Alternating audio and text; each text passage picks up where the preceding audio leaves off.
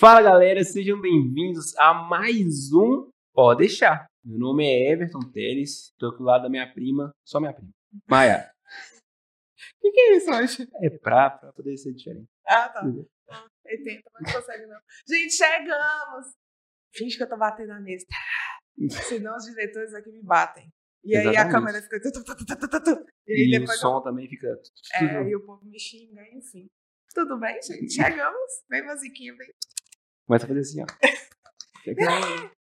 Mas eu sou uma pessoa civilizada, educada, serena, calma. E aqui, nós temos duas presenças ilustres. Mentira. Sério. Quem? Dois patrocinadores. Ai, glória a Deus. Adoro isso, gente. Vocês não têm noção. Paga, paga Ah, nós. Olha o sorriso. Ah, é maravilhoso. Paga nós. Paga nós. Mas primeiro, gente, é, por acaso você tem vontade de fazer uma pós-graduação? Esse papo é com você porque o Instituto Líbano oferece a pós-graduação em apenas seis meses. Você tem um certificado na sua mesa com apenas seis meses. E não é só isso, porque não se trata apenas de estudar. Eles vendem o seguinte, que a sua experiência de aprendizagem vai ser semelhante à da Netflix, do Disney Plus, do HBO Max, todas essas plataformas de streaming. Então, além de você estudar, você se entretém. Ou seja, não tem nada maçante, nada difícil demais para poder fazer. Pelo contrário, estudar é prazeroso. Tem um dos diferenciais do Instituto Líbano é o seguinte: você com certeza já passou por alguns tipos de serviço que você foi atendido por um robô, por exemplo, né? Que você não conseguiu nem é, sanar sua dúvida ou te perguntar um monte de coisa Isso que você nem sabe. muito. Pois é. Lá você tem um atendimento personalizado, humanizado. São pessoas reais que te atendem. Que mandam emoji quando precisa mandar emoji, que perguntam se está tudo bem. E é assim que funciona. Porque eles acreditam que o tratamento humanizado é o que o cliente precisa. E o que nunca deveria ter sido deixado de lado, na verdade, né? Então, se você quiser saber mais, libanoeducacional.com.br, tá bom? Faça sua pós-graduação lá, tá bom? E o outro, Falar inglês quatro vezes mais? quatro vezes mais rápido. É, bem, é bom pra gente, né? Que não tem tempo. Verdade. Pro você, no caso, principalmente. Verdade. Pois é. English Universe. Você aprende inglês quatro vezes mais rápido do que uma escola tradicional. Então pensa em qualquer escola tradicional aí. Pois é, a English Universe faz a promessa que você vai aprender quatro vezes mais rápido. E cumpre. É, exatamente. Então, se uma escola cumpre que vai te ensinar inglês com um ano, a inglês você aprende em três meses, tá? Só fazendo esse cálculo básico para você ter uma noção. Um mundo tão corrido, quanto mais rápido nós conseguimos concluir alguma coisa, melhor. Só que não é qualquer escola, porque parece papo de vendedor. É simplesmente a maior escola do mundo baseada nesse método, que é o método Kalan, justamente o que promete quatro vezes mais rápido. E se você estiver duvidando sobre a efetividade disso tudo, vai lá no Instagram deles, procura a English Universe. Você vai ver vários depoimentos de alunos que já passaram por lá e que estão no processo de aprendizagem. Para você ter uma noção de como é que é a conversação, como é que eles lidam bem com a língua. Inclusive os que moram fora do país já. Então, se você tiver alguma dúvida, www.englishuniverse.com.br. Recado dado. Quem que é a nossa convidada? Eu não posso bater na mesa. Não, eu sou simula. uma pessoa calma, serena. Eu coloco na edição. Gente, olha, uma pessoa extremamente carismática. Diz ela que tá Concordo. recente. Hã? Concordo. Recente no Instagram, mas eu vou te falar, a pessoa é carismática. Tem, tem um dom, assim, tem, tem a presença. É nova, 27 anos, o que a gente vai discutir aqui, que é a, a nossa autoridade em questão de idade, ela é muito colocada em xeque, né? Questionável. Questionável. Questionada. Verdade. médica e especialista em medicina de família e comunidade. Vamos, Nunca ouvi falar. pois é, vamos conversar muito sobre esse assunto, que é algo novo de ser discutido e é, é uma área que é conhecida como a medicina da gente, especialidade de gente. Meio assim. Ela balançou a cabeça, tô vendo aqui, ó, então tá certo. É isso mesmo. É. Mas é, é, é, é algo que até eu mesmo tenho várias interrogações assim, em relação a isso. Pós-graduada, é, graduanda, desculpa, em saúde mental pelo Albert Einstein. Então, com vocês, Sara Ferraz! Nossa, não é carismática, gente! Olha que sorriso fácil. E aí, Sara, tudo bem? Olá, tudo ótimo. E você? Tudo certo. E aí, tá à vontade já? Ou não? Mais começou a ficar menos. tensa É, agora. um. É, Mas eu falei alguma coisa errada, Não, tá tudo certo. Só um friozinho na barriga. você falou uma coisa errada. O quê? Você falou que ela tem 27. Faltam quatro dias. Ah, mas quando a gente lançar esse episódio, vai ter 28. Ah, Você tá tentando sair de tudo. né? Tá É. esperto. Eu, vou- eu não vou questionar, não. Não vou questionar, não. Tá- Nós estamos pensando rápido. E aí, Sara? Como é que tá a vida? Tudo bem? Tá tudo ótimo. Perto de aniversário, divertido. Já comemorei esse final de semana. Então tô. Gosta de aniversário? Gosto, gosto de aniversário. gosto de festa? Gosto. Tem uma curiosidade que eu faço aniversário quase no mesmo dia da minha irmã. Eu faço no dia 3, ela no Nossa. dia 2. Então você sempre apro- aproveita e comemora juntos. Sempre é uma fe- uma festa unida. é muito bom, desde sempre. Que bom, que bom, porque não é todo mundo que tem esse privilégio, nem é todo mundo que gosta de aniversário. Né? Pessoas carentes assim, igual eu, por exemplo, não gosto tanto de aniversário, não. Não? Ah, não gosto porque ficava esperando expectativa de povo parabenizar, e aí não vinha. Aí eu ficava frustrado. carência, carência. Isso é, isso é um, um, uma- um problema meu. Não, não é certo. Mas e Sara? Medicina, medicina da gente. Como assim? É, conte um Vamos lá. pouquinho. Porque você é nova e estudou na UFJF, daqui de Valadares. Aham. Conta pra gente. Então é assim, é, a gente faz o curso, primeiro o curso de medicina, que são seis anos de duração. Aí no meio desse curso tem algumas divisões, né? Os primeiros dois anos são o ciclo básico, os dois anos seguintes o ciclo clínico e os dois anos finais são o estágio. Mas na medicina a gente dá nome diferente para tudo. E aí a gente chama os dois últimos anos de internato. Então, em vez de Nossa, falar tô vendo. É, Dez nomes. Sim. Em vez de falar estagiários, a gente fala internos. E aí você conclui isso como médico e a partir daí você escolhe a especialidade que você vai seguir na medicina. Se você quiser uma especialidade, né? Uhum. Então, quando a gente forma, a gente fala que o nome é médico generalista. A gente vê um pouquinho de cada coisa na faculdade. E aí escolhe a especialidade. E de onde que vem essa questão do médico divergente? Porque normalmente as especialidades médicas elas são divididas por órgãos do corpo, não é verdade? Então, ah, o médico do olho, o médico do coração, o médico dos ossos. E a gente, na medicina de família, tem uma visão do todo. A gente nunca vai olhar um paciente vendo só um pedacinho dele. E é por isso que a gente chama de médico de gente. Porque eu vou te ver como um todo. Todo o contexto de sua vida, todas as suas expectativas, é, o que, que você espera do tratamento, se você espera um tratamento, e cria um vínculo, porque é um médico que a gente que pratica o que a gente chama de longitudinalidade. Então é o seu médico da sua vida. A gente atende todos os ciclos de vida. Então, é, eu, eu atendo a grávida e depois eu atendo o pai desse neném e os irmãos e eu vejo ele crescer e a gente segue é, todo, todo o ciclo de vida mesmo. Então é daí que vem o médico de gente. Entendi. E nessa questão, para você, é, é uma, uma especialidade que é muito nova. Ela não pode ser muito confundida em relação ao clínico geral? Sim, demais, muito. O clínico geral também é uma especialidade. Isso é uma coisa bem interessante de dizer, porque quando o médico forma, o pessoal fala, ah, ele, ele é clínico geral. Não. A gente, assim, ele é generalista, mas o clínico médico, clínica médica é uma especialidade também. É, a medicina de família é bem confundida com clínica, mas os clínicos, eles costumam ser mais hospitalares e eles atendem adultos, certo? o, o médico de família ele atende todos os ciclos de vida. Então, por exemplo, o geriatra é um clínico do idoso, vamos dizer assim. O médico de família atende todos os ciclos. E uma questão que é muito marcada na medicina de família é essa questão do vínculo mesmo e de avaliar contexto. É, a gente tem nomes para tudo. Então, competência cultural, que é respeitar as crenças do paciente, ver a expectativa dele com, aquele, com aquela conduta, é, fazer uma decisão compartilhada. Então a gente pratica tudo isso no consultório e costuma ser um pouco diferente dos clínicos. Então vocês aplicam também, tipo, é, como se fosse também um, um psicólogo também na Uhum. vida da família, porque é, você acompanha as gerações. Então você sabe das motivações, né? Os desejos, anseios de cada um, não é isso? Isso, Pa-.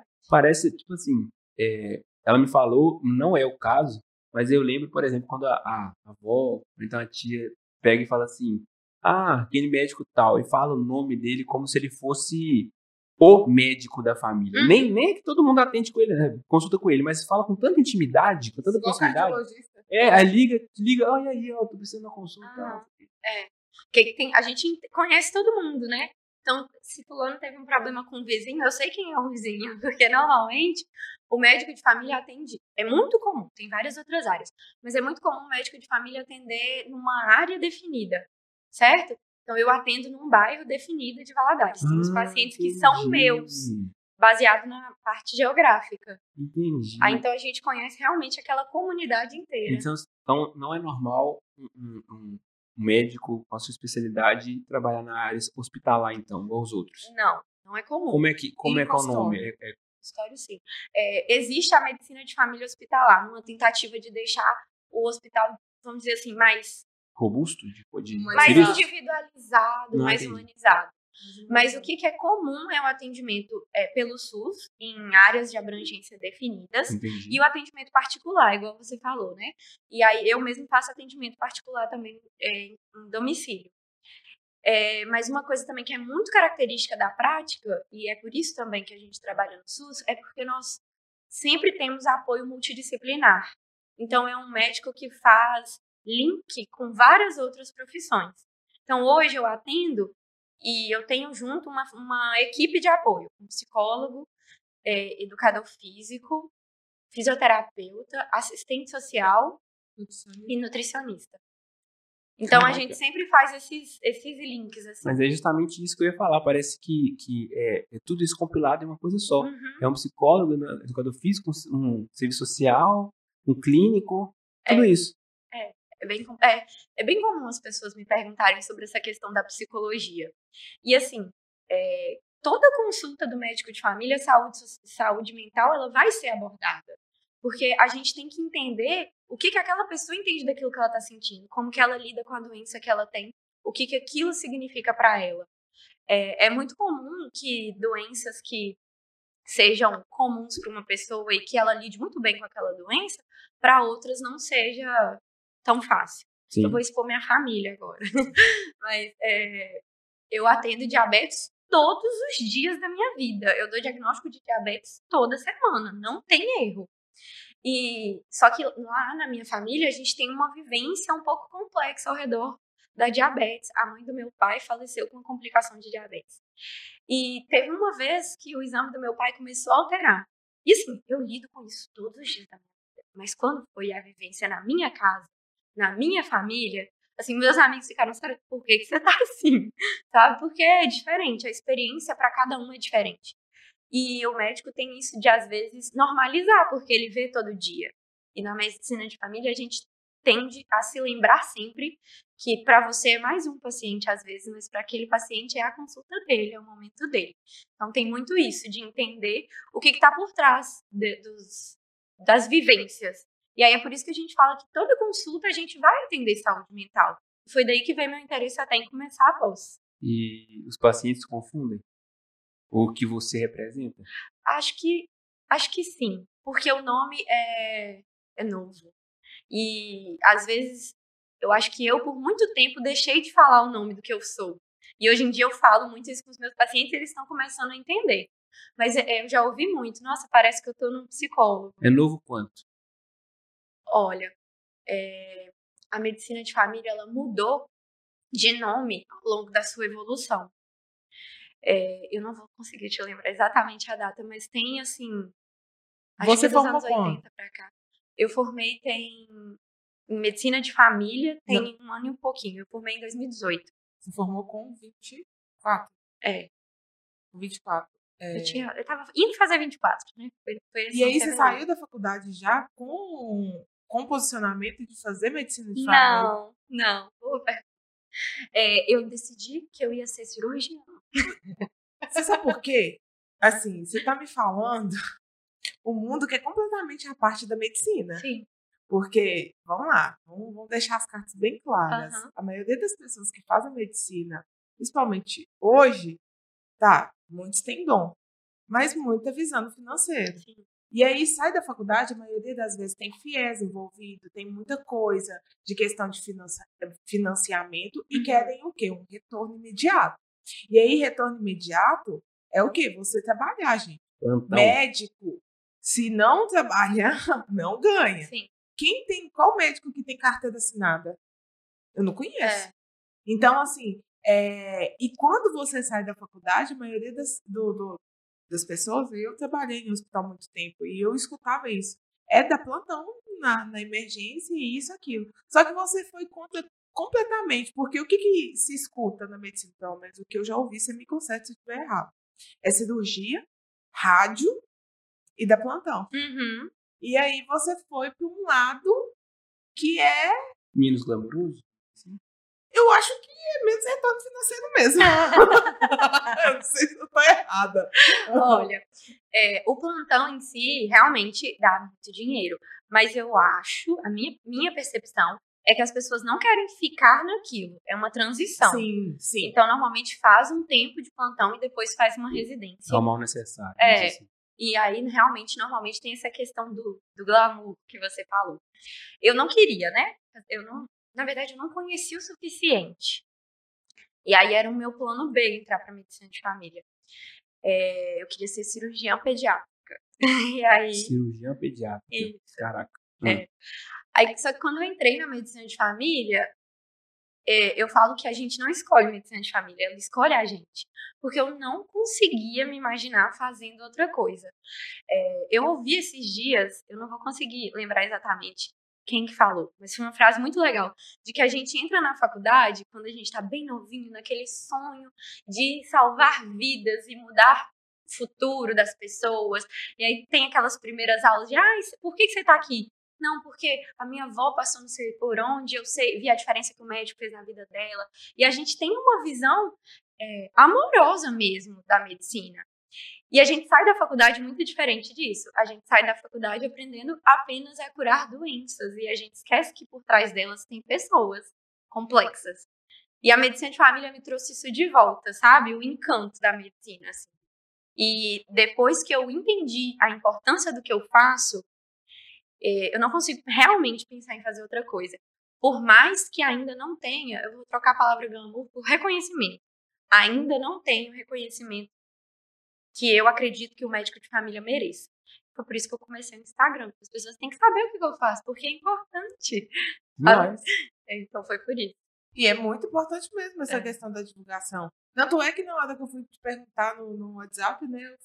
aí você foi me explicar. Assim, tipo assim, é, aí saúde mental, eu falei assim, gente, mas tem muita informação ali que você tava passando. Peraí, que, como- que especialidade é essa? E realmente é muito novo. E você trabalha em posto de saúde? Eu, eu trabalho em posto de saúde, mas é assim. Quem faz residência tem um médico que já fez aquilo que ensina os médicos a serem aquilo. Então, por Uhum. exemplo, o médico de família ensina as pessoas que já são médicas a serem médicos de família. sim. Eu falei que na medicina tudo tem nome diferente, né? Então a gente chama isso de preceptor. É como se fosse um professor de prática, certo? Sim. Então hoje eu sou preceptora da medicina de Como se fosse família. um padrinho. É. Então, eu sou preceptora da residência de medicina de família em Valadares e preceptora do estágio de medicina de família na faculdade. Porque na faculdade, no internato, a gente roda em muita especialidade. E, e é muito rápido até. E aí, na medicina de família, eu sou preceptora e na, no estágio também. E faço atendimento na minha área de abrangência, aqui em Valadares, e atendimento particular. É, você falou assim que você atende em um, um, espaço geográfico limitado, Uhum. aquele ali, né? É, eu entendo o lado positivo disso, que é você conhecer a fundo aquelas famílias e estar realmente por dentro daquilo ali. Uhum. Porém, imagino eu, que essa não é a realidade de todas as regiões ter um médico com essa mesma especialidade. Então, tô certo? Tá Só pra continuar, então É beleza. porque a gente não tem médico de família suficiente no mundo para isso. Pois é. E aí vem o ponto. Será que, por mais que eu entenda essa proximidade, não seria melhor que você é, abraçasse mais quantidade de pessoas, mesmo que a, a proximidade às vezes fale um pouco, do que a pessoa não ter esse suporte. Entendi. Mas a questão de abrangência, quando ela fala, é a nível comunidade. Então, é por isso que eu falei, porque tem algumas comunidades que não tem esse médico. Não, e aí, aí fica tem assim, um médico generalista. É, aí não é. tem esse apoio, não tem essa rede de apoio. Mas eu, eu acredito que um médico de família com uma área muito ampla, ele não consegue dar, dar o suporte que a gente é, é estudado para dar. Sim, entendeu? Então seria falho em algum ponto. É, é porque, tipo assim, é, eu acho muito válido isso, uhum. sabe? Porque eu sinto que a sua especialidade ela tem um desejo de olhar pro, pro cerne humano mesmo, para dentro da alma. Uhum. Porque uma coisa que a medicina é muito criticada é por você ser atendido apenas como mais um. Uhum. E eu imagino também que a sua especialidade prega justamente o contrário disso, uhum. que cada um é muito especial. Então, assim, é, pensando dessa forma, é, é muito triste que outras pessoas não tenham esse, esse apoio. Tô muito feliz, você entendeu que é medicina de família. Ele tá triste que as pessoas não têm acesso a um médico de família. Mas é. Tô satisfeita. Mas é. Mas é questão de abrangência. É. E, é, infelizmente, e é pouco divulgado também. Aqui em Valadares, se eu não me engano, tem 53 é, estratégias de saúde da família. É muito pouco para um município que tem uma população uhum. de 280 mil habitantes. É. E isso é onde gera em torno dessa questão da multi é, interdisciplinar, vou é. dizer assim, né? Que é uma profissão conectada à outra. E aí o médico, ele vai ali, ele não é, é toda uma equipe, toda uma rede de apoio. Só que, em contrapartida, nem todo médico sabe lidar com, com a situação do, do, dos pacientes. Mas aí não tem como também se abranger. É. Aí eu do nada agora, tipo assim, velho, por isso que o SUS é foda. SUS é foda. Não, mas eu concordo. Nossa, é foda. Ai. A ideia é incrível, mas é o que você A prática, falou, infelizmente, não... não... é exatamente igual, mas é muito interessante. Sim, é. claro. Tanto você... é que encanta o mundo inteiro. É, uma coisa que você disse, que a gente já falou um pouco, é essa questão de reconhecimento.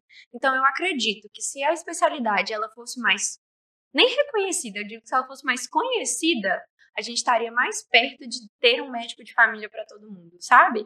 É, o parte da gente não ter é é, não tem realmente quantidade, se for para pensar assim, na quantidade de residência para as pessoas fazerem se tornarem médicos de família, as pessoas não têm conhecimento a respeito. Tem muitos colegas médicos que não sabem o que o médico de família faz e não tem reconhecimento. Então, reconhecimento financeiro que a gente falou é, é diferente de em outras áreas mesmo. É, reconhecimento no sentido assim, o pessoal achar, vamos dizer que nós somos um pouco zoados na medicina, por ter esse Imagino. apego, esse afeto, assim, sabe? Imagino. É. E a gente, realmente, a gente realmente defende o que o paciente quer, sabe? E, e os médicos. Como se fosse a medicina humanizada. É. é a gente tem nome para tudo. Então a gente chama aquela medicina de eu mando, você obedece, de medicina paternalista. Uhum. E é a mais real do nosso dia a dia. Então você vai no médico, você sai com um exame e você não sabe por que, que você tá com aquele exame. Você sabe com um remédio e você não sabe por que, que você tá tomando aquele remédio. Você tem uma doença, você sabe o nome. Se é grave, se vai passar, se não vai passar, não sabe. Eu vivo falando isso com minha mãe. Minha mãe, me explica essa receita aqui. Eu falei, por quê? Que o médico que te passou não te explicou, eu tenho que explicar a conduta do outro. Isso é muito comum. E a gente não é perde, né? A gente gasta tempo com isso. Velho, é, corrija se eu estiver errado, né? Hum. Mas, pelo que eu tô vendo, a sua especialidade, os médicos da sua especialidade, eles têm uma assertividade no diagnóstico muito mais precisa do que os outros.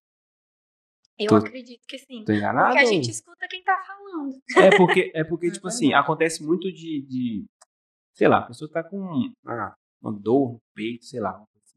E aí ela sai do, do posto do hospital, sei lá, com um paracetamol receitável. Estou dando um exemplo, né, absurdo aqui, mas acontece esse acontece. tipo de coisas.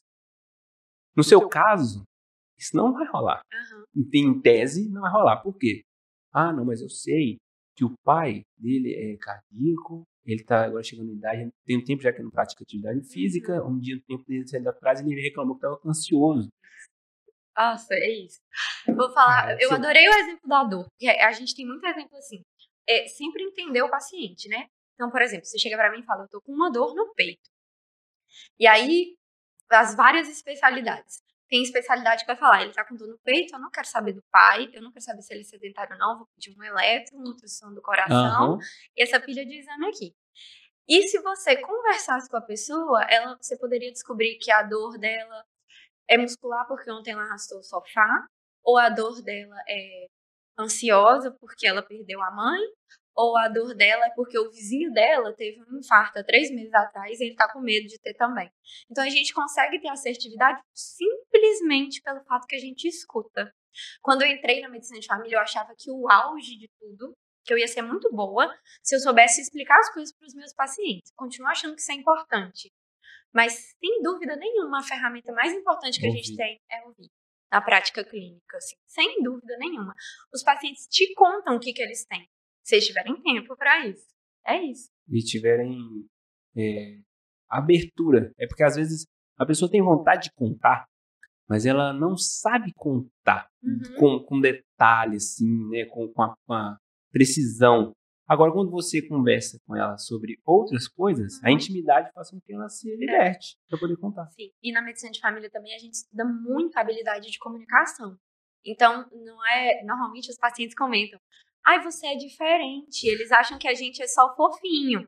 Mas não é. gente A é gente, a não é fofinho, é tudo estudado. Eu falo que na medicina de família tem teoria pra tudo que a gente acha que é feeling. Não é feeling. É, realmente a gente desenvolve esses, esse lado, sabe? E como que você teve contato? Você teve contato na faculdade com essa Eu especialidade? tive no internato, eu conheci um professor que foi o primeiro, primeiro quando, quando eu decidi que eu seria médica de família, eu decidi que eu queria ser ele. Foi a primeira pessoa. Seu padre. Ele, ele chama Silvio. Ele é um médico de família excelente. É, só que assim, eu achava aquilo muito, muito bonito, mas naquela época o estágio foi muito rápido. E eu não tive a, a experiência de viver aquilo ali por tanto tempo, igual os meus internos vivem hoje. Na época eu passava acho que um mês e meio ou dois meses na unidade de saúde. Hoje os meninos passam comigo seis meses, então eles entendem o que, que o médico de família faz. Esse foi meu primeiro contato. E aí eu decidi, minha irmã mora aqui comigo, minha irmã é a pessoa da minha vida. A pessoa mais importante da minha vida é minha Já irmã. percebi. Enquanto você chegou aqui, acho que ela umas seis vezes já. É, falo muito dela. Ela fala, nossa, Sara, todo mundo me conhece. Eu falo, Jade, eu fofoco da sua vida porque ela é interessante. Até quantos anos? Ela é dois anos mais nova do que eu. Ah, mas é. Aí eu falei, ah, tá tudo bem eu ficar aqui, fazer uma especialidade e eu vou ter um respaldo de um professor por trás de mim, alguém para eu discutir os casos, isso é interessante, eu gosto de fazer. Então esse é meu plano B. E aí eu entrei na medicina de família e a primeira coisa que me atraiu foi o vínculo com os pacientes. E aí depois disso eu tive mais duas professoras depois do Silvio que foram extremamente marcantes na minha vida, que é a Ana e a Rafa. Elas me mostraram medicina de família de um jeito que eu nunca tinha visto. Hoje a gente é colega de trabalho. E, e aí foi quando eu vi assim o potencial que a gente tem e foi quando eu falei, é, não, é isso aqui. É, eu, eu fui escolhida. Cara, muito massa. Eu já escutei de uma pessoa, na verdade, eu, um interno. Eu tô tentando lembrar o nome dele. Porque eu já fui preceptora da UFJF É. também. De vigilância epidemiológica hospitalar. E ele falou essa frase, que queria muito fazer medicina de família, mas ele estava com receio por causa da família, questão de retorno. E, e ele falou que realmente era algo que ele tinha sido escolhido, que ele não, não escolheu. Mas aqui em Valadares agora está tendo é, residência para medicina de Tem, família? já tem bastante Tem, tempo. é? Tem. Ai, já deve ter quase 10 anos. Que bacana. Não sei se eu tô exagerando, mas tem. Aqui tem algumas residências, né? Tem, tem. E já abriu até, até para enfermeira abriu. É, Foi a primeira vez. tem residência multidisciplinar, Sim, abriu. E Isso é um avanço muito grande. E de ter na cidade, porque assim, o FJF veio. Né? Porque antes a gente, na verdade, a gente não tinha medicina na cidade. Uhum. A cidade era a base de quê? Do, do comércio, dessa questão. Hoje, Valadares cresceu muito em relação à medicina, né? Porque você recebe muitas pessoas de fora. Vem Uhum. gente do Brasil todo pra cá. É. Né? Você é daqui? Não, Aí. eu sou de Nanuque. Luke? Tá. Eu cresci em Nanuque a vida inteira e aí eu mudei pra cá por causa da faculdade. Aí, fui tá embora. vendo? e, e, e ficou. Aham. Eu gosto muito daqui. Tirando o calor. É. Não iria nem o calor. Se não fosse abafamento. E, e aí as pessoas vão ficando é, em relação à medicina e é o que aconteceu. Só que, é, porque eu nunca tinha ouvido falar, e olha que eu, mas eu estava imersa também em hospital, e eu tive pouca vivência assim, em relação a, a se até saúde da família. Foi só na época de estágio que tem que, gente, já tem sete anos já que eu formei. Passa rápido. É. Sete anos. Ah, sete anos que eu formei. E era. E naquela época tinha muito o quê? Mais médico. Aham. Que tinha médico cubano, médico de outros lugares, que às vezes não sabe nem da história do Brasil no Aham. contexto e vai.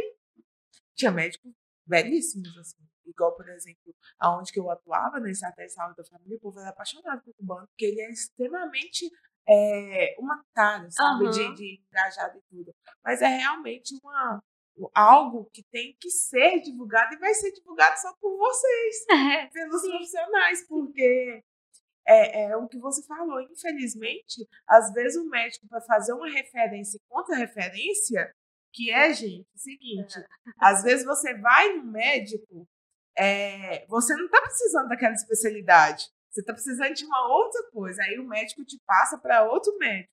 E aí, se os profissionais que são da área, são seus colegas, não sabem, como que Sim. lida com essa situação? É, contra, referência contra referência é um trem que a gente. Referência contra referência é uma cartinha. E, É, eu tô querendo saber mesmo. É, então, por exemplo, eu sou médica de família. A gente fala que o médico de família resolve de 80% a 85% dos problemas de saúde. Então, eu vou precisar de ajuda do da atenção secundária, né? Que são os especialistas focados em alguma parte do corpo. Aí eu mando alguém para tirar a vesícula, por exemplo. Aí você escreve, fulano, tem pedra na vesícula, ele sente isso há tanto tempo, o exame dele tá com ele, do dia tal, falando isso. Toma. Aí a pessoa vai com, dá o recadinho pro médico. Aí qual que é o certo? O médico combinou com a pessoa assim, olha, eu não posso tirar sua vesícula por causa disso, disso e disso. Aí ele tem que escrever a contra-referência, que é a cartinha que volta. Mas isso é uma peleja. Por quê? porque não volta. E não volta.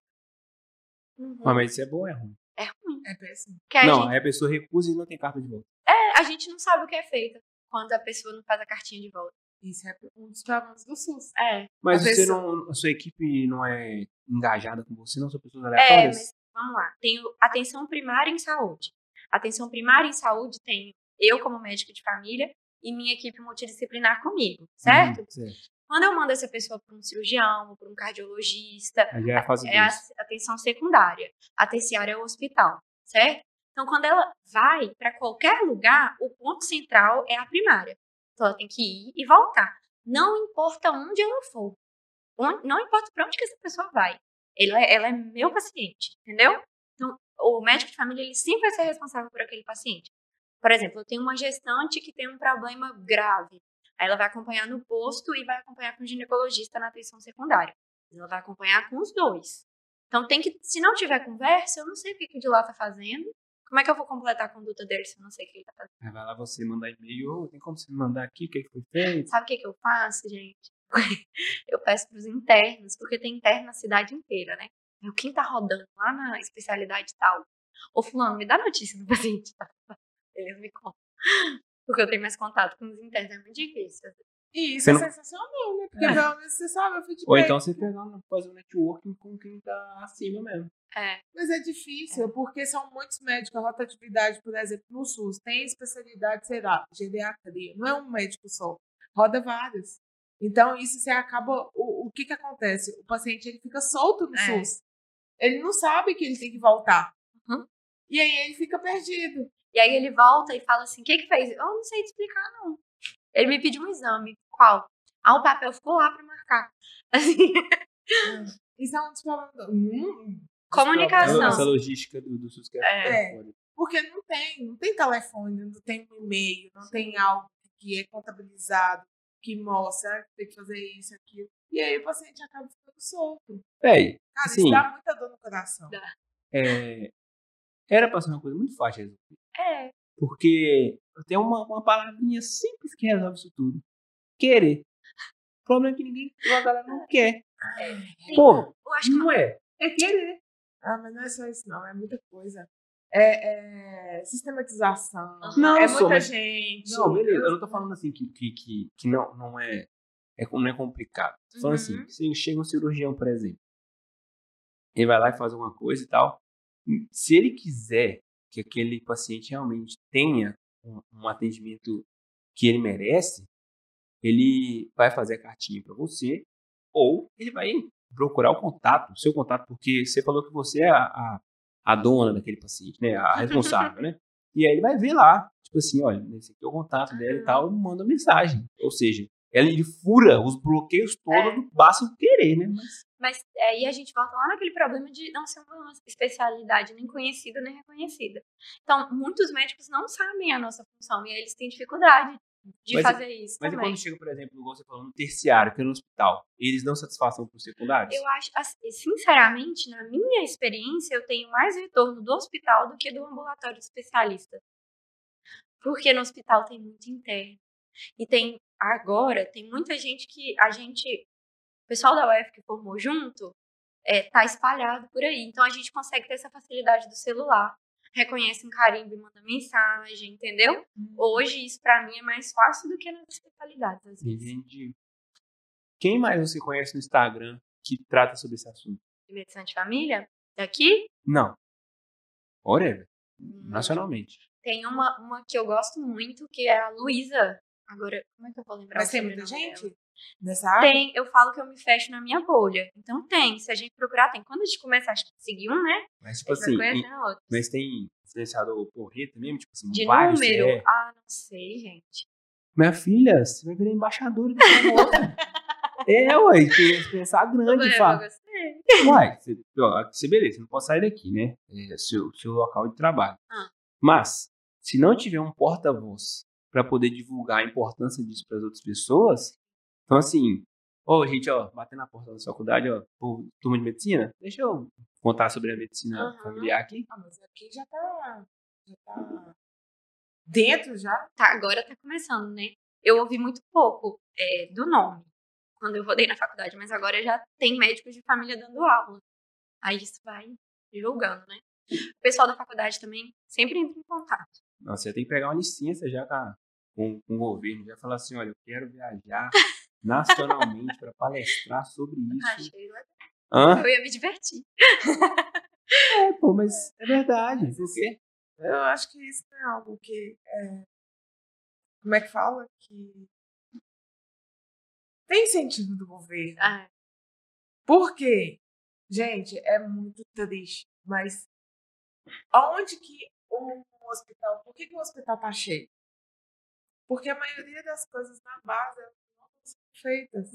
E isso, infelizmente, às vezes as pessoas colocam culpa em profissionais, mas a ferramenta de trabalho ela é muito complicada. E um posto de saúde, por exemplo, uma, uma CS não tem um telefone. uhum. Não tem como entrar em contato com o paciente. Uhum. Isso, isso é assim, um trem que, que o SUS ele é muito, ele é muito lindo, ele é muito maravilhoso, mas na hora que a gente, bom, vamos botar para funcionar, vamos botar para acontecer.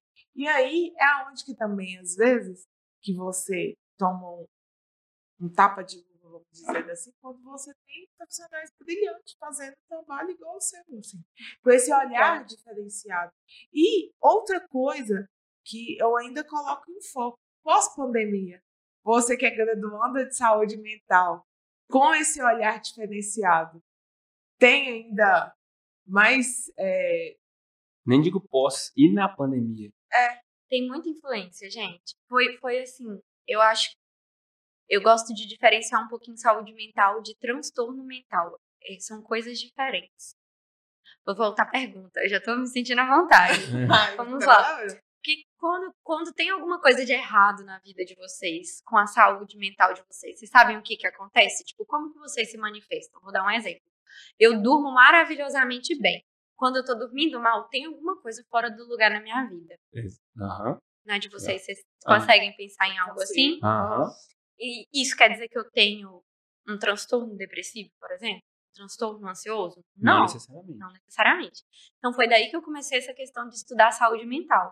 Porque tem algumas coisas que a gente fala que são sofrimentos mentais. Mas isso não quer dizer que tem um CID, que tem um nome para aquela doença, certo? É, e na pandemia, isso foi muito marcante, está sendo, né? Muito marcante. Então, a questão do convívio social, das pessoas terem diminuído esse convívio social, é uma coisa que gera sofrimento. Então, tem nome para isso? Talvez daqui a um tempo tenha. Hoje ainda não, mas gerava sofrimento. A questão da insegurança alimentar que a gente está passando agora, como os preços estão mudando tudo muito rápido, tem muito paciente com dificuldade de ter acesso a, a alimento mesmo saudável. E às vezes acaba tendo um, um empobrecimento nutricional por causa disso. E isso gera um sofrimento mental, certo? E não tem um nome para isso. Não, vou, não tem um nome para essa doença, porque não é, é um sofrimento. Abala a saúde mental. Mas eu não preciso encaixar aquela pessoa numa caixinha específica de, de alguma doença, sabe? Uhum. E aí foi disso que a gente que eu comecei assim, a área que eu trabalho tem muito sofrimento mental de todos os tipos possíveis. E aí foi por isso, eu sempre gostei dessa área. E aí foi daí que eu continuei me interessando. E ninguém tá, tá normal. Ninguém tá, tá pleno. Não, gente, né? Não, Não. existe essa pessoa que tá plena. Por isso que ele falou que tem muito, não, mas todo mundo, na verdade, todo mundo tem, tem um probleminha lá, tem um. tique nervoso. Eu tenho vários. Eu, tenho vários. eu, ó, eu, por exemplo, não sei você, né? Mas eu tô me interessando muito pelo assunto de TDAH. Porque eu acho que eu tenho. E, e- é, principalmente pelo, pelo aspecto da desatenção e sobre a, a- a falta de, de foco em assuntos que não me interessam e o hiperfoco naquilo que me interessa. Uhum. Então, é, é, imagina o quanto que não, não tem. Eu, Você acha que o diagnóstico ia mudar algo no seu dia a dia? eu acho que eu ia gostar. Sabe por quê? É Ah. porque eu prefiro saber o que eu tenho. Então, assim, é, o, por exemplo, eu estava lendo sobre isso, né? É, não sei se você já viu sobre isso, Maia, mas é, é, o TDAH, ele, ele apenas destaca o que as pessoas já têm. Então, por exemplo, se você acha algo desinteressante, normalmente você já vai ter menos foco daquilo ali, mas a pessoa comum vai fazer do mesmo jeito. Uma pessoa que tem TDAH, não sei, ela vai lá para as estrelas e, e não, não preocupa com aquilo ali, não consegue concentrar. Agora, uma coisa que interessa para eles, eles conseguem focar muito mais do que a pessoa comum. Fica aquilo ali, ó, vidrado, consome aquilo ali o tempo inteiro. Isso hoje está sendo muito diagnosticado na infância. É. No colégio. Não, e, e- eu tenho uma dúvida para vocês duas, né? Que eu tenho. É, isso é um, um estado ou isso é permanente? Isso tende a ser permanente. Mas para a gente dar diagnóstico em saúde mental, a gente sempre fala, o principal é ter impacto no dia a dia. É, não posso falar isso sobre o seu dia a dia, mas, por exemplo, você é uma pessoa que mantém com frequência conversas com pessoas de assuntos mais diversos possíveis. Então eu tendo a achar que talvez isso não atrapalhe tanto o seu dia a dia, apesar do que você me disse que o nome para você saber o que você tem seria reconfortante, certo? Mas aí é, é isso que a gente conversa em consultório. Isso é importante para você, por quê? Porque você tá, tá se saindo muito bem no que você se propõe a fazer, certo? Você conversa de assuntos que não são o seu foco. Você fala com todo mundo sobre tudo, entendeu? Então, pode até ser que tenha alguma coisa, mas não tá gerando impacto no seu, seu dia a dia. Mas, por exemplo, meu cérebro funciona, é, é, e pode ser que estou enganado, né? mas eu estou partilhando da minha vida. Aham. Meu cérebro, ele funciona a, a novos estímulos. Aham. Estímulo começou a ser igual, repetitivo, aquilo ali me desliga. Me desliga. Eu, eu, eu, eu me desconecto daquilo ali. Então, academia. Eu passei a odiar a academia porque eu conheci o crossfit. Aham. Porque é completamente dinâmico. É. Por que eu sou tão hiper focado em assistir filme, por exemplo? Porque toda vez tem uma cena nova acontecendo, tem outras dinâmicas acontecendo.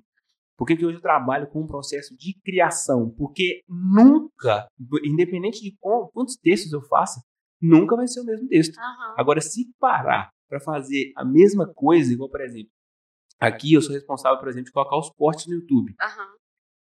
Ainda bem que são poucos. Porque é, para mim, é um sacrilégio. Porque é fazer a mesma coisa, Entendi. entendeu? É, meu, meu estímulo funciona desse jeito. Aham. Então, eu não sei se eu tenho, né? Tem que fazer um- uns testes aí. Eu acho que tem a chance da pessoa ter ser só o TDA e não o H. é, o diagnóstico é TDAH, pelo menos. Mas pode ter mais característica de um do que de outro. Entendi. Entendeu? Porque eu não tenho certeza, eu não, eu não acho que eu, eu seja hiperativo. Aham, Porém, eu acredito que eu tenho um desvio muito grande em relação à desatenção. entendi. Entendeu? Mas, mas saúde mental e essas questões, é, eu tenho observado isso, porque, igual eu te falei, eu trabalho em, escola. Uhum, Tem aumentado muito, Uhum. muito, e ainda mais pós-pandemia, gente. Se a gente não tá bem, nós adultos que estamos com a nossa saúde mental super construída, super destabilizada, Não. deveria ser, né, gente? Não, é. Deveria ser.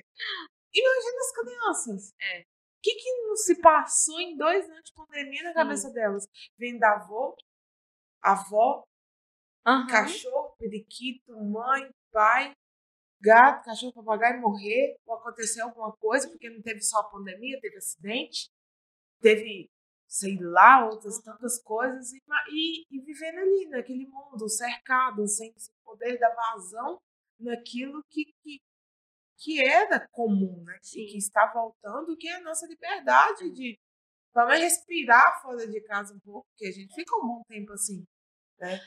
É, mas na, é, tem uma área da medicina de família que eu amo de paixão, que a gente chama de prevenção quaternária, que é evitar iatrogenias médicas, evitar exageros de intervenções. E eu não não estou discordando, eu realmente acho que teve, tá, tem tido, né? Não tem como negar um aumento em diagnósticos. Mas a gente tem que tomar cuidado também para não dar nome, igual eu falei há pouco tempo, não botar em caixinha. Pessoas que às vezes só são um pouco mais agitadas. só- às vezes é uma característica da personalidade da pessoa. Aquilo não tem que necessariamente ser taxado como uma doença. Entende? E a gente vive numa, numa área de- da saúde, né? Na- numa medicina, em que a gente quer dar diagnóstico para todo mundo, que a gente quer dar nome para todo mundo. E às vezes é um sofrimento que não tem nome. E não. E, assim, para algumas pessoas precisa ter. Ele falou, ah, para mim é importante, tá tudo bem, para você é importante. Mas será que para todo mundo é? Será que essa criança que está tendo diagnóstico de TDAH, ela só não é uma criança mais agitada? Sabe? A gente tem, tem. Isso é muito difícil de diferenciar. E se você não tiver um tempo para observar isso, o que, que acontece? Você fica tendo esse boom de algumas doenças que estão em auge naquele momento. Assim. A medicina gosta de dar nome pra todo mundo, mas o história não sabe o nome de ninguém. Mas Essa, essa frase foi foda, pode criar. Não, não concordo, não. Ué, mas é por negócio do humanizado. Não, Mas não concordo, não. Porque não, é, eu acho que as coisas não funcionam dessa forma da frase que você utilizou. E sim, eu concordo demais o que você falou, mas assim, coloca um papel aqui com assim embaixo. Porque, tá porque todo mundo que você conversa, você percebe que tá. É relatos, né?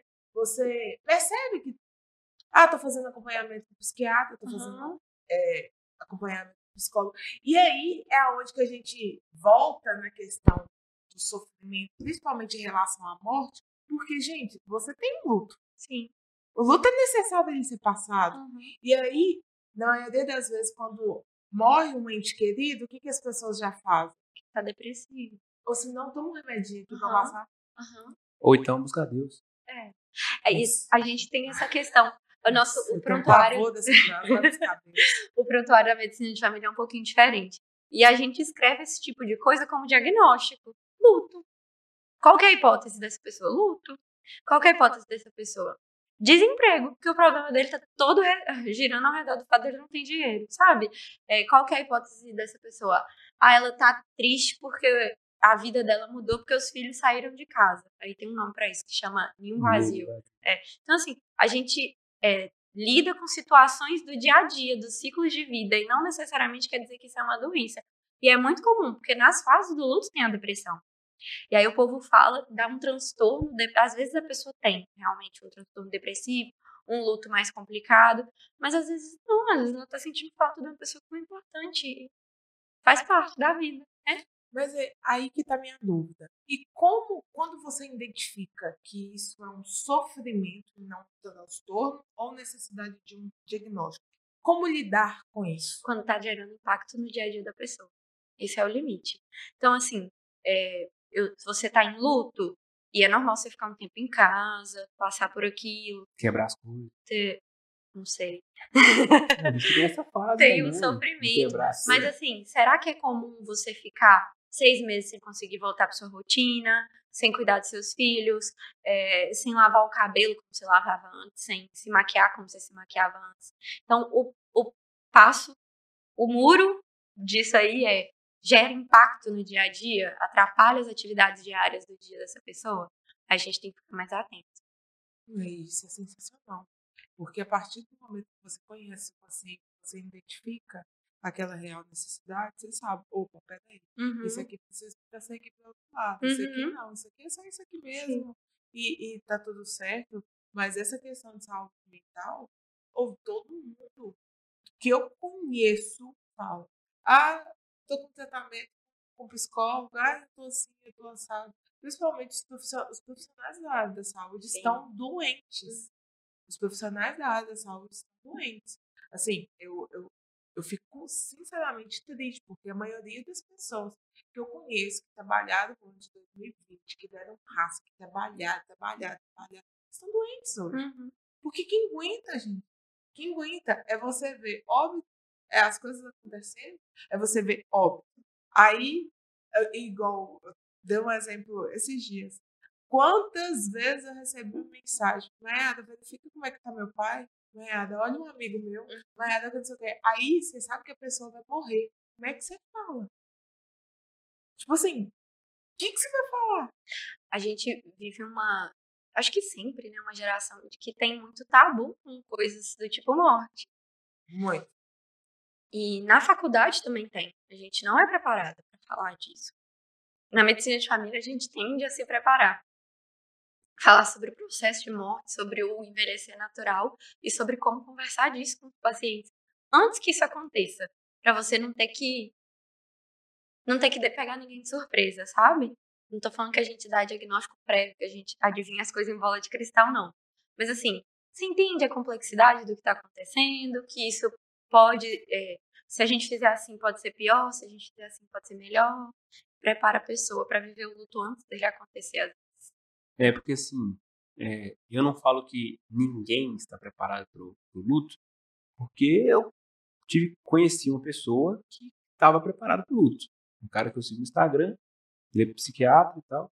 Então, eu- a forma que eu vi ele lidando com a morte do pai dele foi algo assim, surpreendente. Eu nunca tinha visto daquele, daquele jeito, então eu vi que tem como. Uhum. E, e eu acho que a resposta, ela não, não é. É muito difícil você encontrar ela humanamente falando. Você encontrar ela com os nossos anseios terrenos. Se você não conseguir transcender, enxergar um propósito maior para aquilo ali que está acontecendo, é, é muito difícil. Você estar preparado. Uhum. Tô, tô errado ou não? Eu pessoalmente concordo. E aí você imagina o- a importância do profissional que está apoiando você e sua família é, respeitarem isso que você acredita, né? Porque a- as pessoas confundem a vida pessoal com a profissional. E não é incomum, é, igual vocês falaram, ah, vai procurar Deus, recomendar esse tipo de coisa. E cada um tem uma crença, né?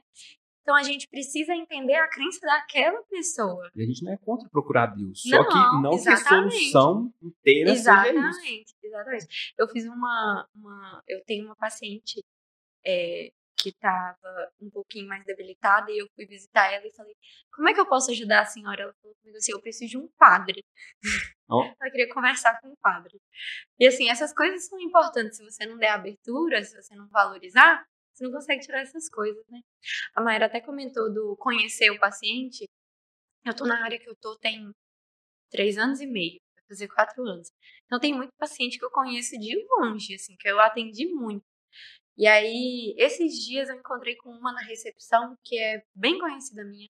Eu falei assim, você tá diferente. Ela, não é nada não. Eu falei, tá diferente, eu tô percebendo que você tá diferente. Ela, marcar uma consulta, né? E aí, assim, dito e feito, sabe? Tava muito diferente do que é o habitual dela, o sofrimento. Então, todo mundo tem é, tensões normais da vida. Inclusive, o conceito de saúde mental inclui lidar com isso, com problemas do dia a dia, porque a vida de ninguém é perfeita. Mas pode ser que em algum momento isso gere um sofrimento maior, né? É, é legal que a sua profissão, ela, ela permite algo que eu acho que os psicólogos não podem, que é ter um, um vínculo muito forte. Tipo Uhum. assim, a- a- imagino que alguns pacientes devam até meio confundir. Uhum. Começar a chamar você para almoço, janta, churrasco. Eu ganho comida, é tão bom ganhar comida, gente. Ai, tem um requeijão que eu comi que eu queria tanto ganhar outro. Mas não- Mas não é, não acontece isso. Olha, tem muito assim, vai me ver lá em casa, porque a gente faz visita domiciliar. Uhum. Então tem. Aí quando a gente chega, tem isso, né? Ah, eu queria servir um cafezinho. Não, que desfeita, não vai embora, não. Nossa. Tem bastante. Então, aí eu imagino que as pessoas acabam até confundindo isso um pouco. Mas isso é um benefício que, por exemplo, o psicólogo dificilmente tem. Uhum, De estar ali junto com a família. uhum. Qual a possibilidade do psicólogo estar, tipo assim. É, lógico que trata o problema individual de cada um, Uhum. né? As percepções indivi- individuais. Mas o psicólogo não tem a possibilidade de sentar na sala e ver a toda a família interagindo um com o outro. Mas no SUS tem. Esse psicólogo faz isso. Nossos, nossos psicólogos, os psicólogos do SUS fazem visitas junto Hum, com a equipe é, toda, então tem isso. E a psicologia no SUS, ela é muito direcionada para atividades em grupo. É, É bem mais do que individual, inclusive. Então tem um pouco, é diferente, mas tem um pouco. E é difícil também atender individual, né? Assim, tanta família poder É, atender, começa a fazer então. um, um atendimento personalizado. Aí a gente tende a juntar as coisas parecidas até para os pacientes se darem suporte. É bem É legal. verdade. Como é que foi agora você começar... Tem quanto tempo você produzindo conteúdo no Instagram sobre isso? Ah, eu acho que foi no começo do ano. Assim, E como é que você tá abordando lá? Como é que é a sua, sua carteira de conteúdos, assim? Então, minha ideia inicial era que as pessoas soubessem o que eu faço. Eu queria que.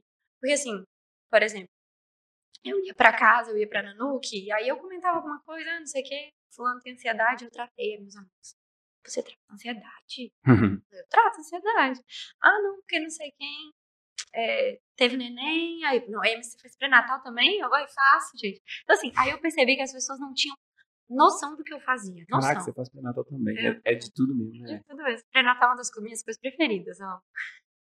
Aí eu falei assim: ah, eu queria que as pessoas que convivem comigo soubessem mais ou menos o que, que eu faço. Aí foi essa a ideia inicial.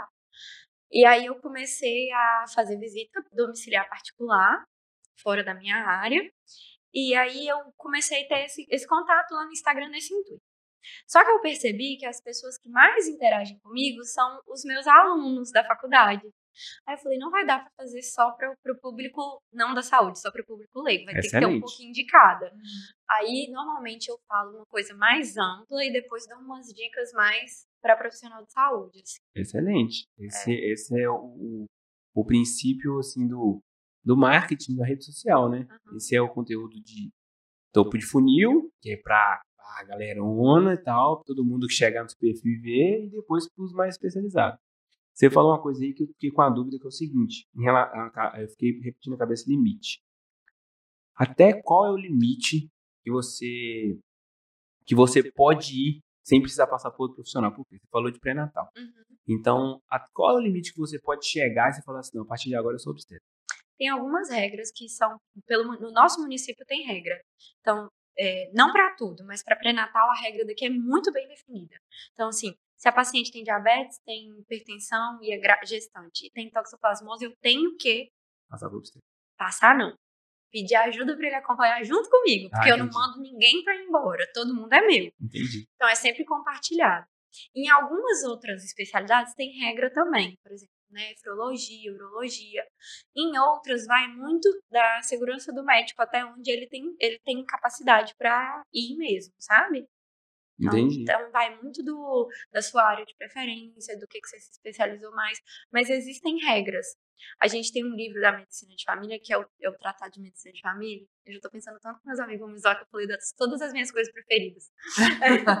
tem o Tratado de Medicina de Família, e no final de cada capítulo tem um guia, tipo, quando eu tenho que pensar em encaminhar essa pessoa para pedir conselhos de alguém. Pô, mas deve ser uma linha tênue pra caramba, né? Muito. Porque vai muito do que, que eu tenho mais habilidade de fazer ou não. Mas aí tem algumas coisas que você tem certeza que não precisa, entendeu? E que o pessoal às vezes manda. Então tem, isso é legal. Eu ia falar alguma coisa que eu esqueci.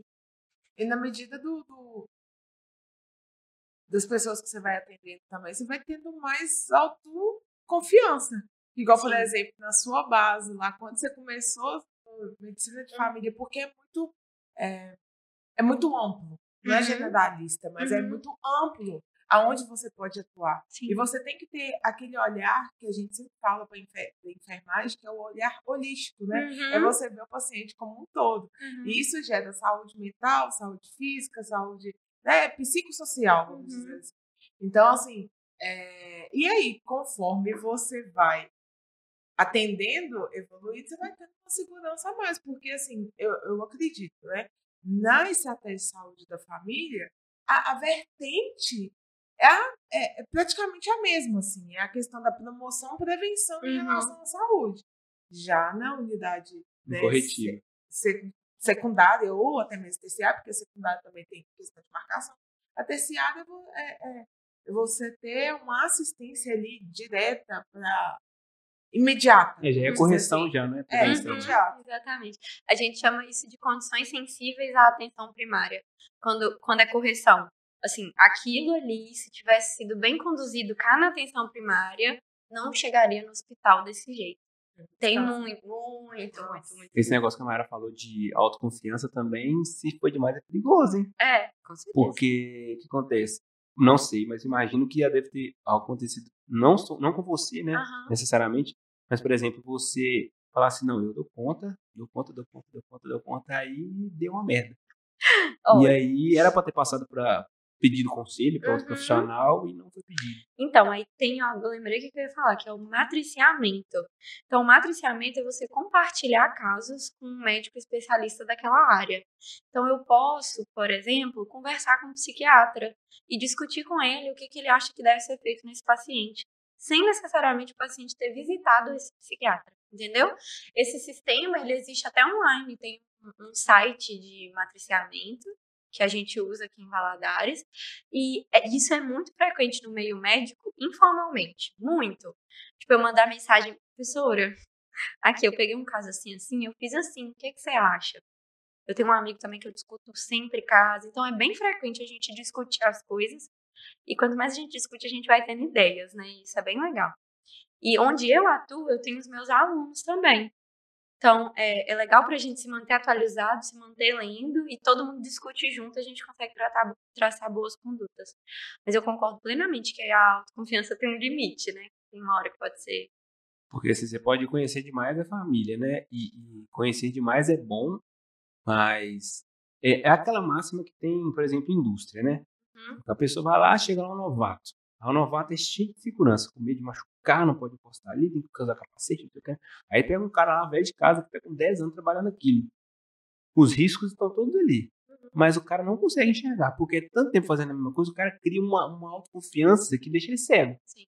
Então, assim, o conhecer a família demais, é, eu imagino que possa também é, levar você a, a, a falhar algum diagnóstico, por exemplo. Assim, Eu acho que conhecer a família, não, não acho que seria um viés para isso. É, mas talvez, assim, ter lidado muitas vezes com uma doença ah, complexa. é, aham. E aí eu já lidei muitas vezes, mas se eu tivesse ajudando num caso específico, pode- poderia ser diferente. E achar que que o outro é a mesma coisa. do- É. acho que na saúde tem um pouco que ela é muito.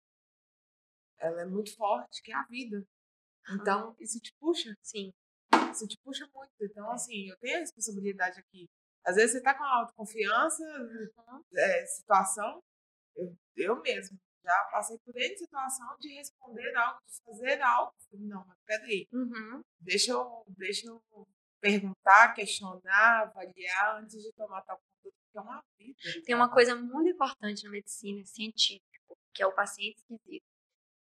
Não é verdade? Aham. A gente fala assim, gente, mas isso tá esquisito.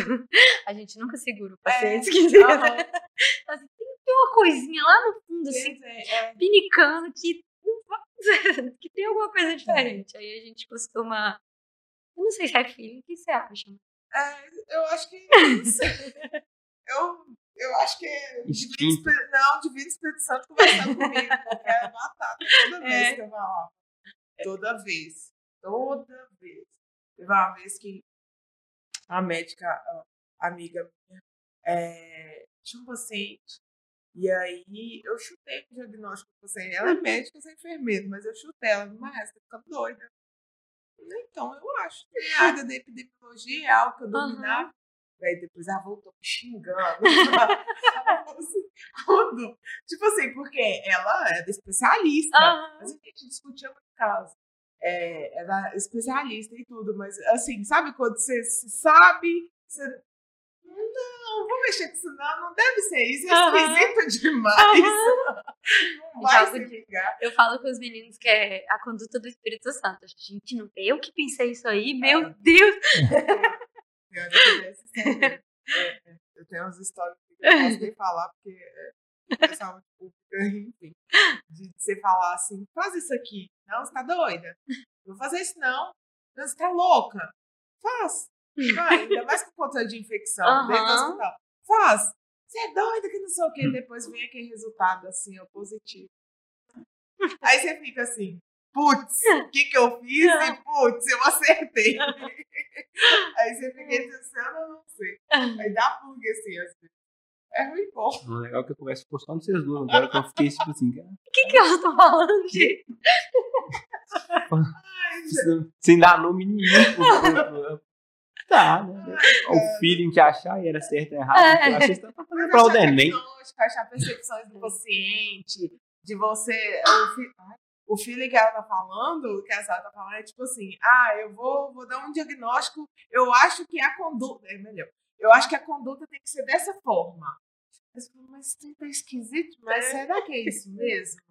Será que é essa doença mesmo? Será que é esse, é, é, esse protocolo mesmo a ser É uma seguido? pulga atrás da orelha, entendeu? É. Algo te diz que não é bem assim, que tá a cara, que tá a cara de uma coisa, mas que pode ser que. É. Aí Entendi. quando entra essa questão, então, vou procurar ajuda. É. É normalmente quando a gente investiga mais.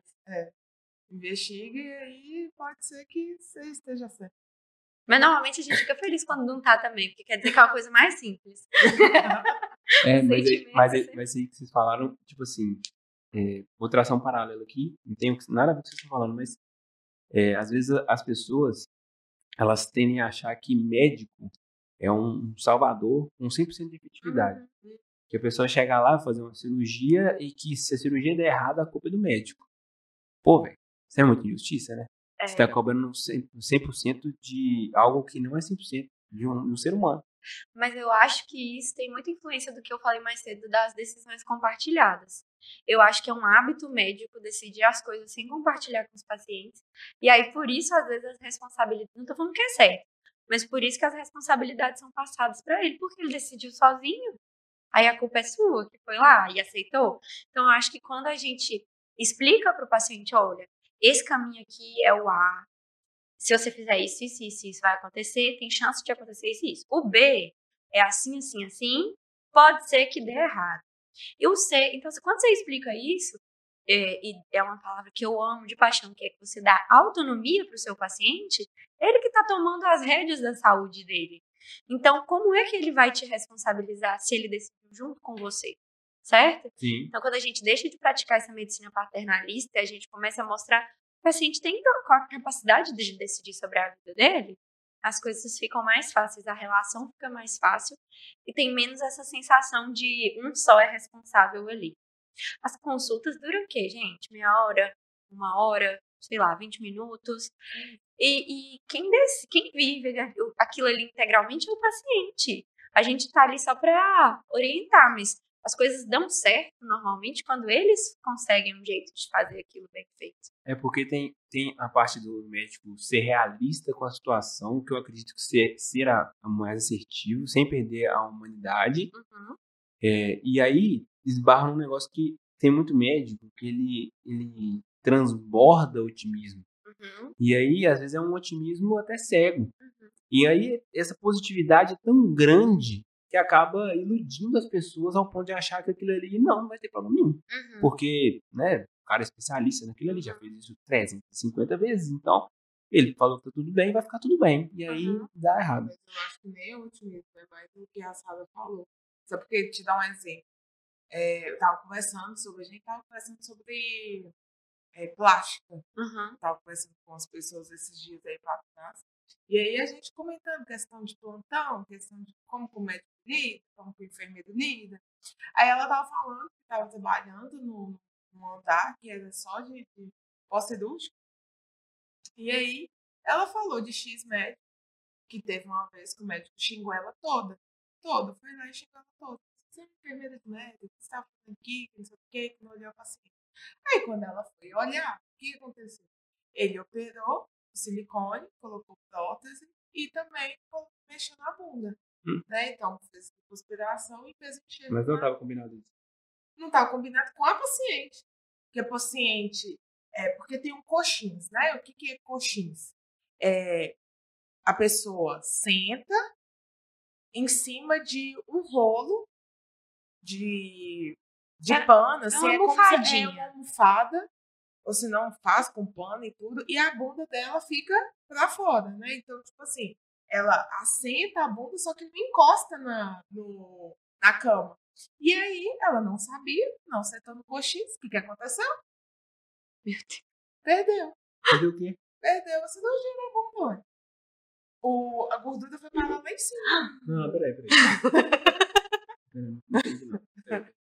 Vamos com calma. É, a paciente foi fazer a cirurgia plástica no seio. Sim. E não ia fazer na bunda.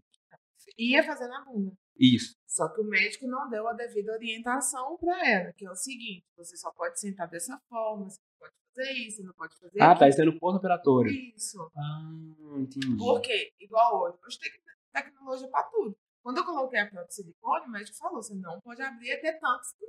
Velho, você não pode fazer. Se o médico te falou, você vai fazer, gasta rios de dinheiro. Você faz também. Colocar essa prótese. Você vai fazer. Então, tipo assim, aí, Aí subiu o silicone pra cima, nas costas. vamos, é, sobra. Hum, Porque amassou. Gente. Então Mas- você imagina. mas tem que olhar pro lado bom. Tem? A pessoa tem duas bundas.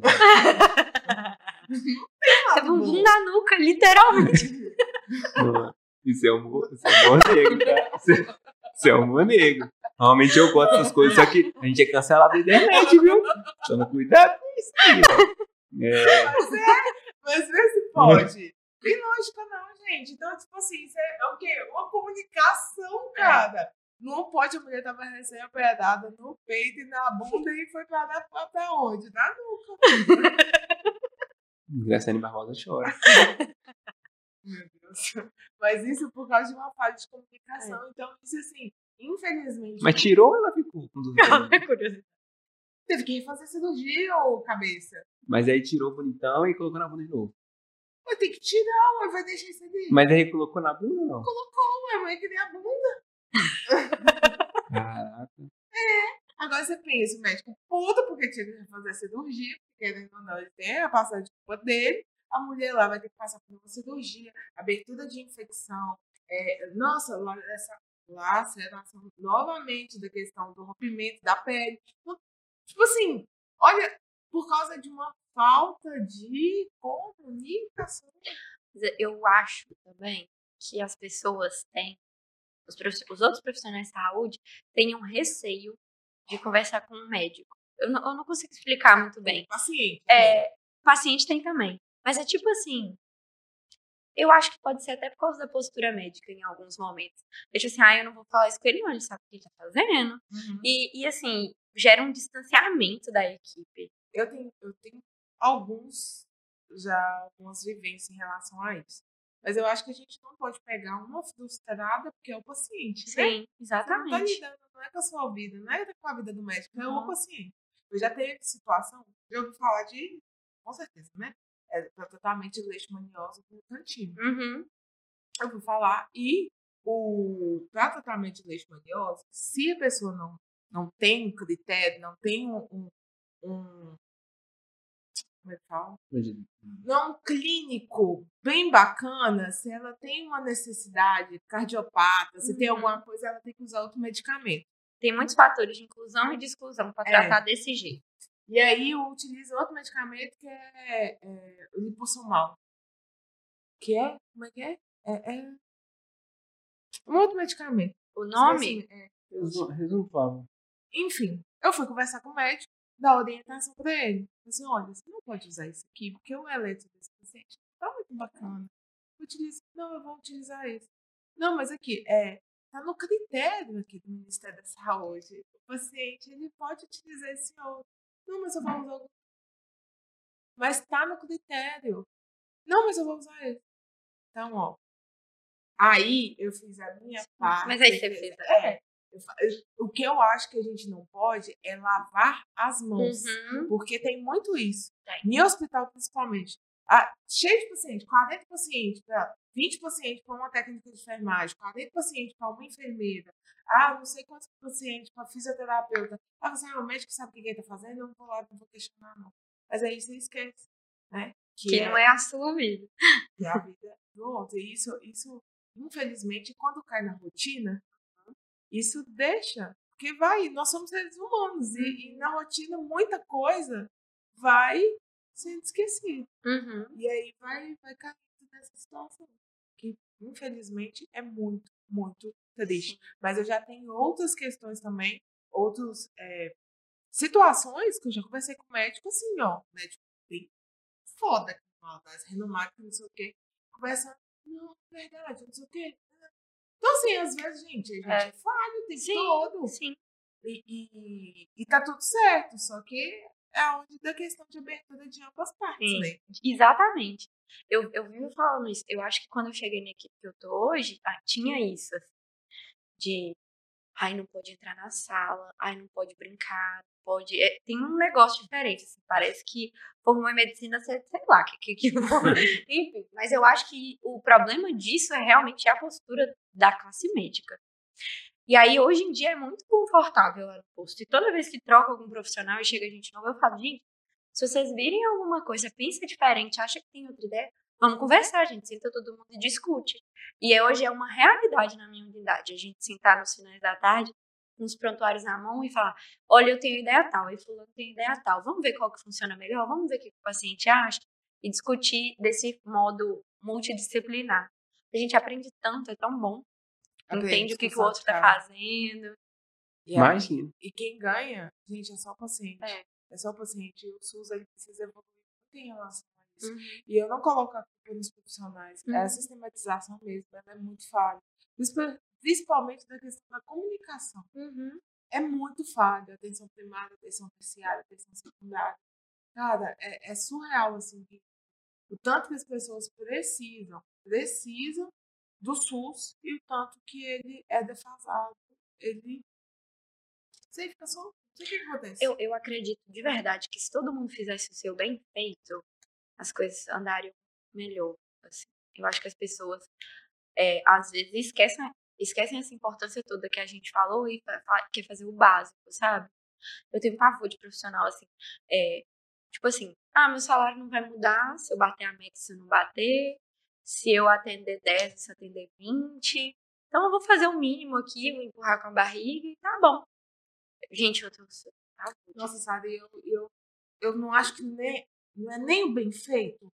É o, é o que tá aqui, ó. É o básico. É que é pior que é o básico, Aham. porque hoje nem o básico estão fazendo. Então, gente, é, é triste, não estão fazendo nem o básico, assim. O, o- porque se fizer aquilo que tem que ser feito, cara, vai dar bom. Agora, se fizer o bem feito, vai dar muito bom. O resultado vai ser muito. Agora, o pior é que não estão fazendo nem o raio básico. Lá onde eu trabalho é muito bom. A equipe é toda. Assim, agora tá maravilhoso, o convívio. E aí todo mundo se ajuda, assim. Ah, não, eu vou pegar esse serviço aqui que eu sei que é seu, mas eu tô vendo que você tá mais corrida, eu tô menos. E aí as coisas fluem tão melhor, porque não fica ninguém sobrecarregado. Ai, é muito bom trabalhar assim. E um, e, e um ajuda o outro também, e você vai é, otimizando o serviço também. Sim. Pessoas vão sendo mais atendidas, se- é, vai sendo mais resolutivo, as Uhum. coisas vão fluindo mais. E eu acho que a gente tem que pegar esse feeling aí. Ah, na verdade, nem sei aonde pegar esse feeling. Governo, pessoas, que trabalham. como é que Drauzio? Varela. É que planos pro futuro, sabe? que, que você pretende fazer? Eu pretendo concluir minha pós. Eu tenho muita vontade de dar aula em faculdade. Eu, eu dou aula de, como convidada, né? Eu Uhum. sou é, associada, né? colaboradora da Liga de Medicina de Família. Essa semana até eu dei uma aula para a Liga de Ginecologia e Obstetrícia. É, e eu fico eufórica quando eu dou aula. Eu treino assim, gente, é muito bom, sério. É dom. É, não sei, mas que é gostoso. Não, mas é. é- a- a- você, o jeito que você explica, você explica com muita facilidade. Eu diria vocação. Obrigada. Você tem muita facilidade em explicar o que às vezes pode ser difícil para as pessoas, é, se torna fácil assim de ser entendido. Obrigada.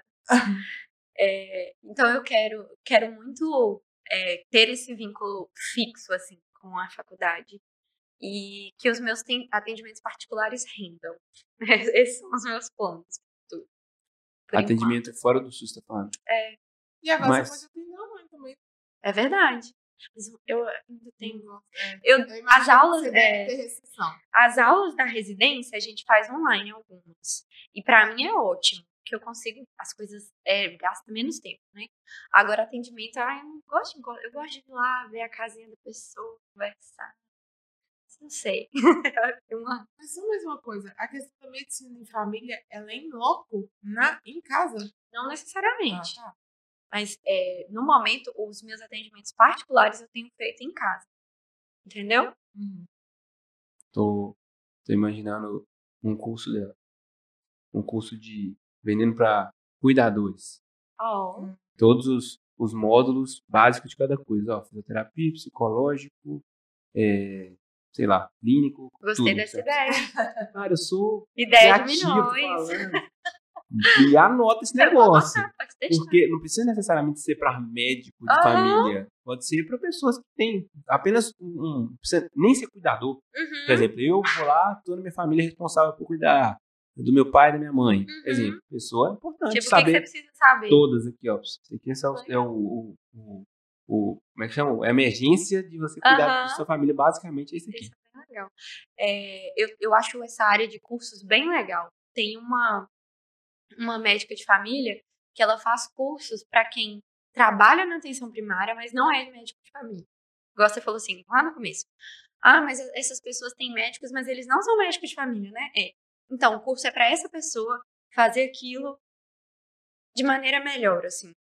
Aí é uma boa ideia. Eu acho essas ideias de curso interessantes também.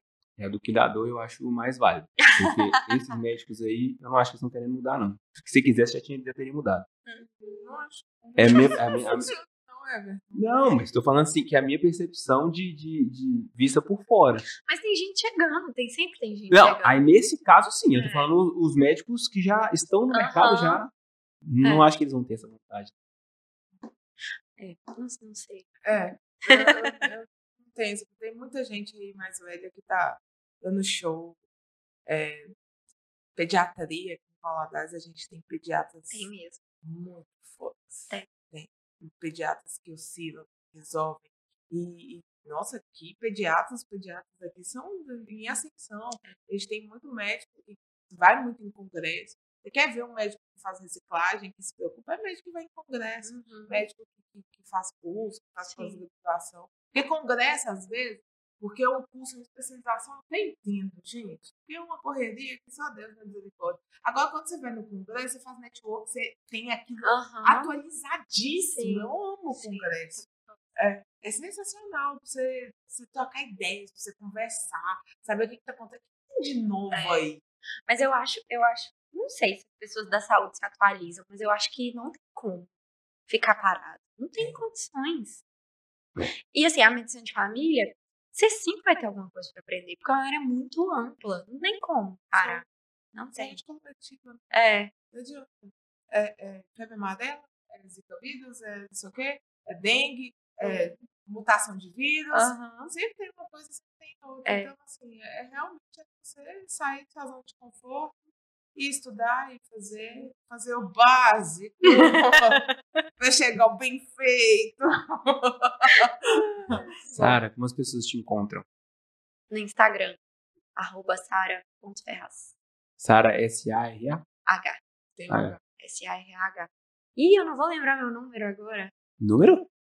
do, do WhatsApp Ah. Business. É. Mas aí é só manda direct pra você lá que você. É verdade, lá tem o número também. Pois é. Sara, muito obrigado pelo papo. Obrigada Foi pelo- enriquecedor eu sab- saber disso, tirar essas dúvidas, essas percepções que nós temos, é, confirmar algumas convicções.